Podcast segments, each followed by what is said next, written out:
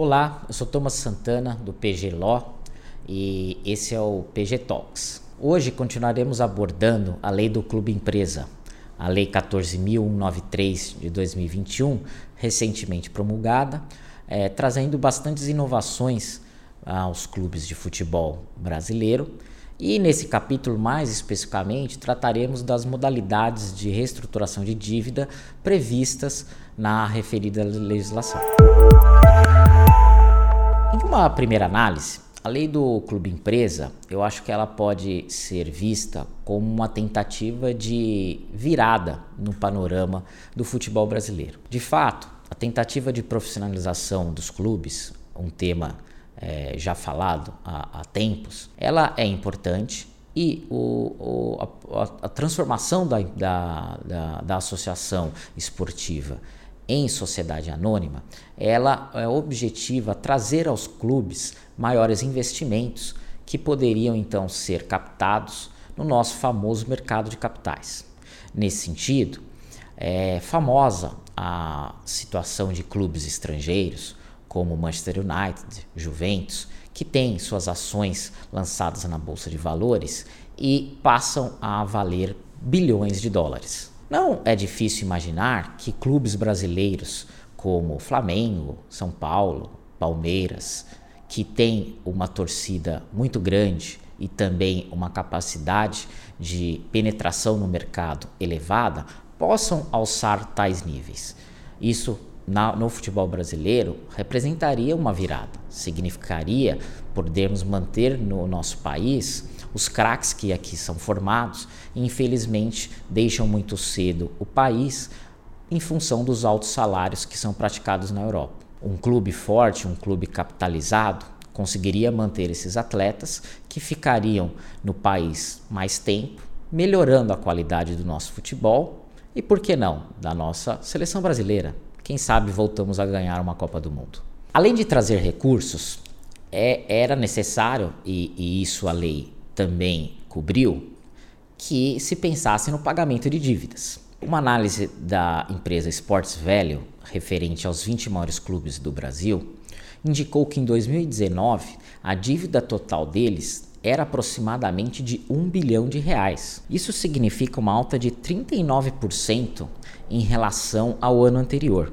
É inegável que isso ocorreu por conta da pandemia.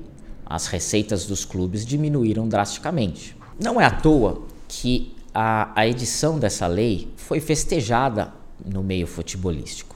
Clubes como Cruzeiro, é, Vasco da Gama já é, indicam que tomarão iniciativas para se adequarem à legislação e, com isso, buscarem formas de equalização das suas dívidas. Nesse contexto, a lei trata basicamente de dois mecanismos para pagamento de dívidas dos clubes. Poderíamos dizer três, afinal, o próprio pagamento da dívida em si é sempre uma alternativa. Mas considerando que não é uma alternativa que tem se mostrado viável, as outras duas são a centralização de execuções e os procedimentos previstos na Lei 11.101, a Lei de Falência e Recuperação Judicial. Assim, um clube poderia tentar a reestruturação de suas dívidas através de uma recuperação judicial ou de uma recuperação extrajudicial.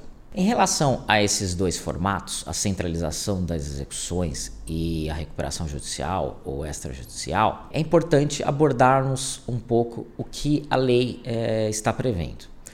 A centralização de execuções é, é, algo até já conhecido no juízo trabalhista. Existem em alguns tribunais do nosso país a possibilidade de a empresa requerer que um único juízo do trabalho centralize todas as execuções trabalhistas existentes contra a empresa para que naquele juízo sejam realizados pagamentos objetivando a quitação das dívidas é, de uma forma coletiva. O conceito é muito similar. A, a inovação talvez exista aqui que a lei ela trata não só de uma centralização das reclamações trabalhistas no juízo do trabalho, como também uma centralização das execuções cíveis, comerciais, contratuais no juízo civil. Então você teria dois juízos centralizadores, o das questões trabalhistas e das outras questões. O procedimento ele é um procedimento mais estanque, Basicamente, ele já prevê um parcelamento do pagamento em seis anos, que pode chegar a 10 caso é, quitada até 60% da dívida, uma correção dessa dívida pela Selic e formas é, fixas de distribuição desses recursos e preferência entre os credores. Aqui é, vejo um pouco preocupante a previsão legal. Por quê? Primeiro que a previsão da centralização no juízo civil, ela ainda não existe, ela dependerá de uma regulamentação. Então ainda é difícil saber como ela seria na prática. Segundo, que esse procedimento mais estanque, ele já é conhecido na Lei de Falências e Recuperação Judicial através da recuperação especial da MEPP, que estabelece exatamente isso, um plano de pagamento fixo já com uma correção fixa, parcelas fixas de pagamento. Entretanto, a experiência já demonstrou, em relação à tal da recuperação especial, que essa forma de equalização de passivo geralmente não funciona. Cada empresa, cada sociedade empresária, cada clube de futebol, no seu caso, ele tem uma realidade específica. Então, você dar uma caixa fechada de como seria esse parcelamento, esse pagamento, não parece realmente ser o, o, o mecanismo que agradaria o mercado e especialmente os credores. Vou além. É, temos também que considerar que a lei em relação à centralização das execuções está estabelecendo algumas premissas em relação a prioridades de pagamento. É, ela é um pouco é, duvidosa em relação a como os credores se manifestariam sobre esse plano de pagamento.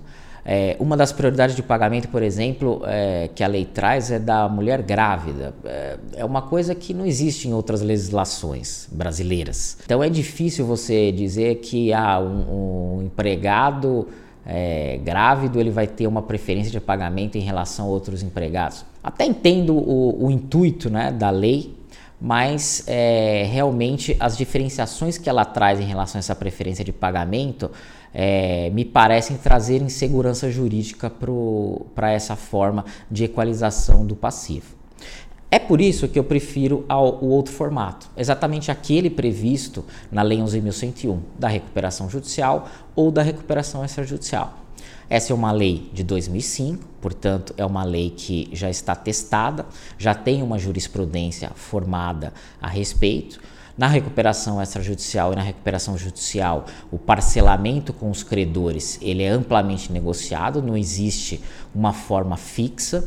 É, inclusive, é, estudos sobre o tema mostram que é até natural um parcelamento maior do que esse de 10 anos que existiria na, na centralização de execuções e inclusive uma correção é, mais favorável do que a própria Selic. Por isso, é, me parece que o mecanismo que traria uma segurança jurídica maior para a equalização da dívida dos clubes seria realmente aqueles da Lei 11.101, a recuperação judicial ou a recuperação extrajudicial. É, e aí, obviamente, um, um ou outro caminho, é, é, a preferência por ele dependerá do caso concreto, é, como é o perfil das dívidas daquele clube. O importante que de tudo isso que fica é que nos parece que um caminho foi traçado. É, os clubes eles estavam realmente relegados a uma situação que a associação é, impunha, que impedia a, a, recuperação judicial, a recuperação extrajudicial.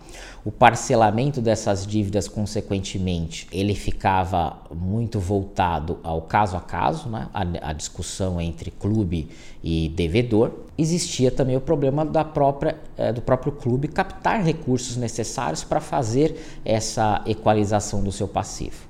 Isso, com a, a lei do clube empresa, pode mudar. O clube ele passaria a ser uma empresa, poderia se capitalizar no nosso mercado de capitais e, e agregar recursos ao seu, ao seu ativo e, ato contínuo, prosseguir com uma recuperação judicial, uma recuperação extrajudicial, é o meu caminho de preferência atualmente, para então tentar negociar com seus credores uma forma é, mais justa de pagamento desse, desse passivo. Como eu disse, um, uma luz no fim do túnel parece estar acendendo. Acredito que todos os clubes sérios e que realmente busquem dar uma virada na sua situação financeira, sejam eles grandes ou pequenos, hoje eles têm um, um, um formato, hoje eles têm um mecanismo para isso. Por isso, vejo com bons olhos a lei do clube empresa e espero que realmente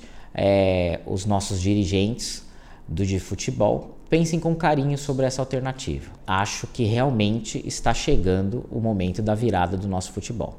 Bom, se você gostou do nosso podcast, pode nos seguir lá no PGLO é, o mesmo formato de acesso no LinkedIn, no YouTube. Fique à vontade para entrar em contato conosco pelo e-mail info@pglo.com.br. Caso tenha alguma dúvida sobre o que foi hoje aqui exposto ou também sobre qualquer outro tema, estamos à disposição.